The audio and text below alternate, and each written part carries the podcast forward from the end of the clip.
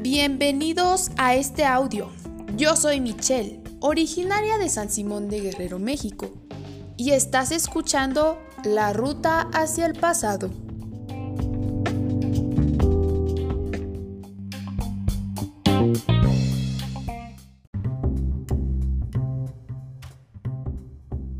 Hola, ¿qué tal?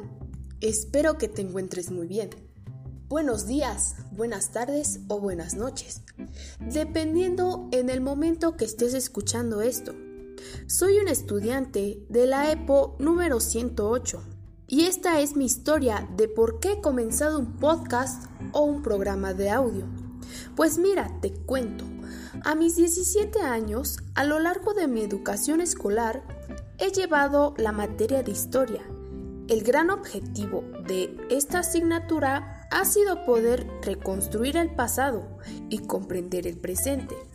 De una manera sintética, la historia nos sirve para conocer al pasado e interpretar al presente. Me he decidido de abrir esta nueva ventana de comunicación contigo. Me encantaría que este contenido sea de mucho valor y que lo puedas consumir donde tú quieras.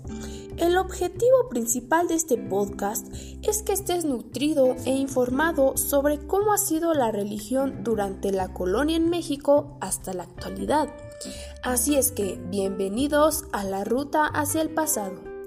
Te invito a que sigas escuchando este podcast que está lleno de muchas sorpresas.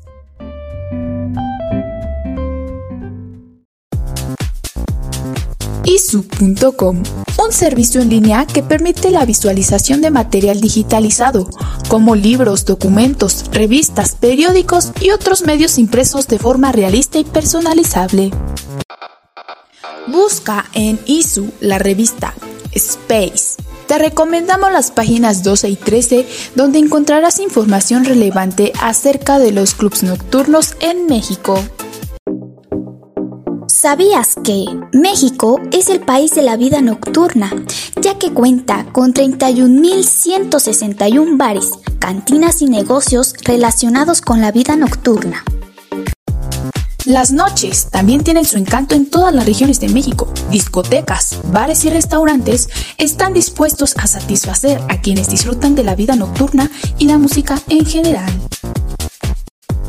En esta plataforma encontrarás publicaciones de diversas partes del mundo y con una gran variedad de contenidos. Visita ya la revista Space en isu.com. isu.com.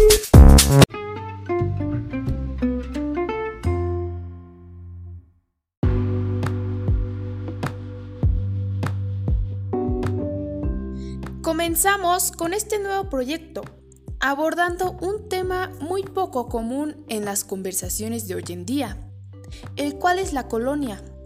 Para la historia de México, el periodo conocido como la colonia o el virreinato empieza en el siglo XVI, cuando los españoles al mando de Hernán Cortés conquistaron la antigua México Tenochtitlan. Así fundaron la Nueva España, nombre que los conquistadores le dieron a la actual Ciudad de México. Así es como comienzan los cambios, o más bien, las mezclas de dos poblaciones muy diferentes una de la otra.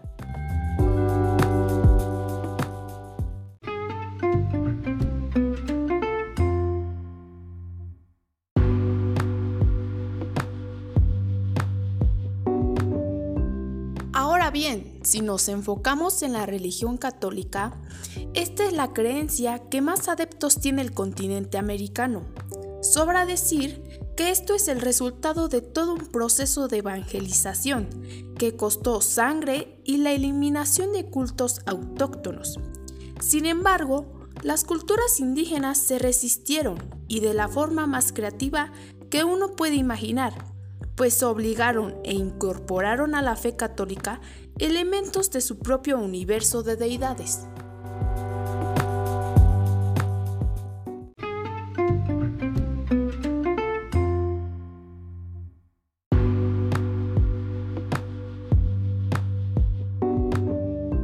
Derivado de la religión católica, tenemos las fiestas patronales de cada pueblo, las posadas, las celebraciones de Semana Santa, el Día de la Candelaria. Estos son un resultado del sincretismo cultural de México y España, de los imaginarios de dos pueblos que en la alegría y la fiesta se mezclan. En un momento seguimos hablando de este tema que me tiene tan intrigada. Espero que ustedes también. Los dejo con la siguiente cápsula y en breve regresamos.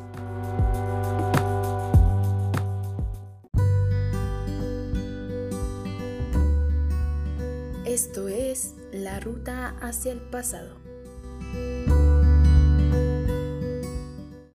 La pandemia del COVID-19 exige que nos mantengamos alerta en nuestras vidas cotidianas mientras regresamos a nuestras actividades diarias.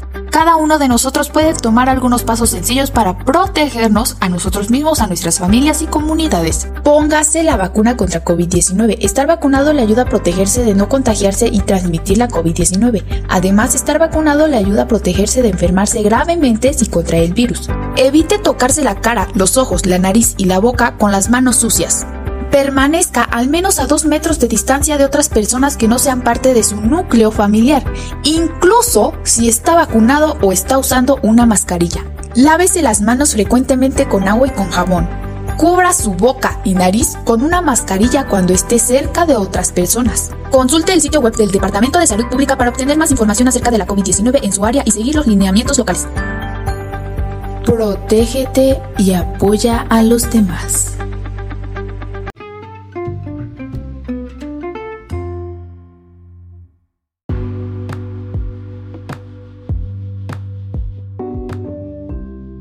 Con este tema de la religión.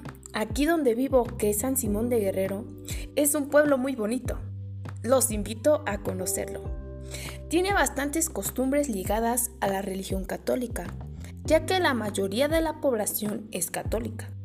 La fiesta patronal es el 28 de octubre de cada año. Esta fiesta es honor a los santos patrones San Simón y Judas Tadeo esta costumbre se viene realizando desde bastante tiempo atrás, al igual que en sus barrios. Cada barrio tiene una capilla en honor a diferente santo o virgen. Al igual, se realiza una fiesta en cada capilla. Estas fiestas son en diferentes fechas, en donde se realizan misas, bailes, torneos de gallos, jaripeos, queman castillos, toritos, son festividades donde se reúne bastante gente de la cabecera como de sus alrededores, solo para festejar a un santo o a una virgen.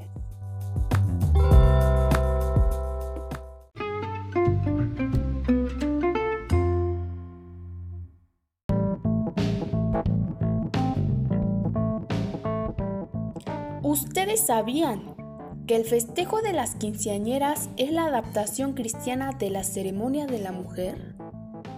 Este rito mexica buscaba anunciar al mundo que una mujer había dejado de ser niña y fue tan imposible de borrar que los evangelizadores lo adaptaron. Hoy sigue vivo y ha migrado a otros países como los Estados Unidos.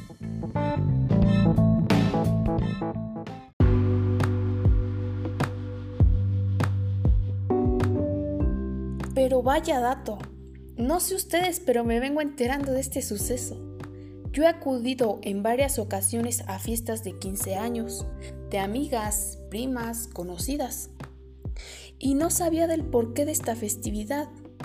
El pasado tiene que ver mucho con el presente y es muy importante conocer el porqué de las cosas.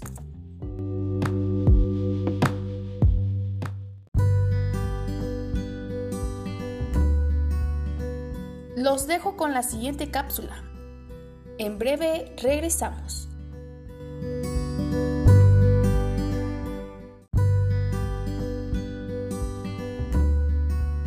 Esto es la ruta hacia el pasado. ¿Sabías que con el agua se puede generar energía? Se trata de la energía hidroeléctrica La energía hidroeléctrica es una de las energías más antiguas y que gracias a la tecnología ha ido sufriendo grandes cambios y avances a lo largo de los años. Esta energía se genera en las centrales hidroeléctricas gracias al movimiento del agua que se produce en los ríos y en los embalses que están.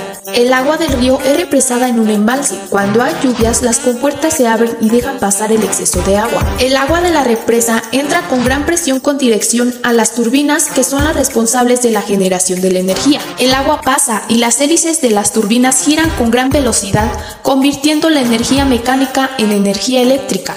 El transformador aumenta la fuerza de la energía y logra que viaje por los cables y que llegue a las casas, escuelas, computadoras, etc. La energía que produce una hidroeléctrica es la más segura y limpia que existe y el costo es muy bajo. La materia prima utilizada para producir esta energía es agua, un combustible completamente renovable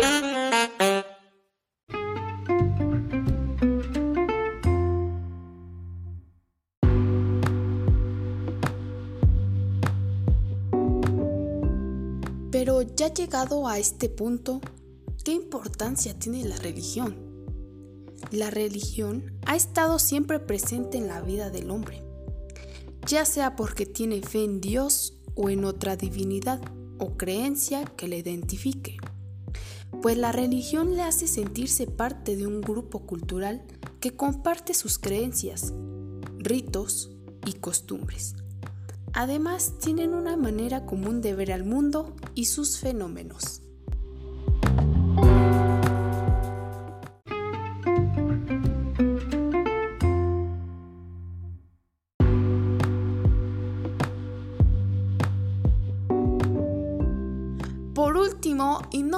Importante, hablemos un poco de los personajes más relevantes de la colonia. Como primero tenemos a Hernán Cortés de Monroy y Pizarro Altamirano, hidalgo español que llevó adelante la conquista de México. Moctezuma Xocoyotzin, gobernante azteca a la llegada de los españoles murió durante un levantamiento popular. Cuauhtémoc, último gobernante azteca, fue tomado prisionero por Hernán Cortés y ejecutado varios años después de la conquista de Tenochtitlan. Malitzin, doña Marina o más conocida como la Malinche, mujer nahua entregada como tributo a Hernán Cortés fue intérprete e intermediaria entre el conquistador y los indígenas.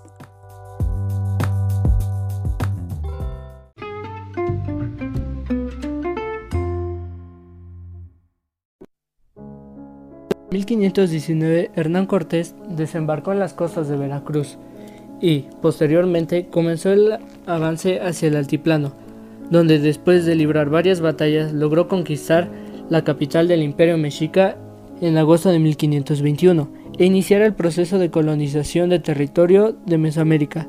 Algo que fue aprovechado por los españoles fue que los mexicas tenían gran rivalidad con la cultura totonaca y la cultura tlaxcalteca, lo cual usó para aliarse con ellos y acercarse a los mexicas. Las batallas más importantes. Noviembre de 1519. Llegada de los españoles a Tenochtitlán. Mayo de 1520. Matanza en el Templo Mayor. Tras la ausencia de Hernán Cortés, el conquistador español Pedro de Alvarado buscaba apoderarse de la riqueza de los mexicas. Por consecuencia, inició un combate armado mientras los Pipildrín se encontraban en una fiesta rindiendo tributo a Huitzilopochtli y a Tezcatlipoca. Junio de 1520. Batalla de la Noche Triste. Hernán Cortés y sus hombres se dirigieron a Tenochtitlán por la calzada de Tlacopan y los combatieron lo cual causó la derrota de Cortés y se vieron obligados a abandonar Tenochtitlán. Julio de 1520, Batalla de Otumba. Ese enfrentamiento tuvo lugar después de que un grupo de guerreros mexicas rodeara a los españoles en los llanos de Otumba. Mayo de 1521. Los españoles bloquearon el suministro de agua dulce y alimentos a Tenochtitlán, aislando a la población durante tres meses. Agosto de 1521. Caída de la Gran Tenochtitlán. Luego de aislar por tres meses a los mexicas, Cortés y sus tropas apoderaron de la ciudad de Tenochtitlán. Coctemoc, el último emperador azteca, se rindió ante Cortés Esta última batalla tuvo lugar en Tlatelolco. Se considera como consumación de la conquista de México. Uno de los impactos culturales que se vieron en la época colonial fueron que los españoles comenzaron a edificar sobre las construcciones piramidales, lo cual también es un símbolo de dominación. Hubieron grandes impactos demográficos producidos por la conquista y un porcentaje más habían muerto a causa de enfermedades traídas del viejo continente como lo son la viruela y la tuberculosis. A pesar de este retroceso demográfico, la población indígena siguió constituyendo una gran mayoría a lo largo del dominio español. El asentamiento de los peninsulares en el territorio novohispano y su mezcla con los nativos dio origen al mestizaje que generó el grupo étnico predominante en Latinoamérica hasta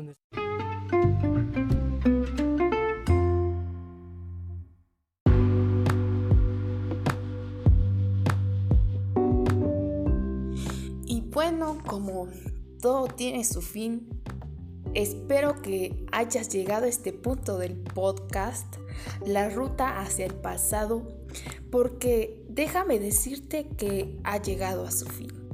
Este primer episodio, el cual tuvo un gran tema que deja mucho de qué hablar. Espero que te haya gustado mucho. En verdad que no soy experta en esto, pero Prometo mejorar para la siguiente. Te deseo mucha suerte en todo lo que hagas. Nos vemos en otro episodio. Te saluda tu amiga Michelle. Hasta pronto.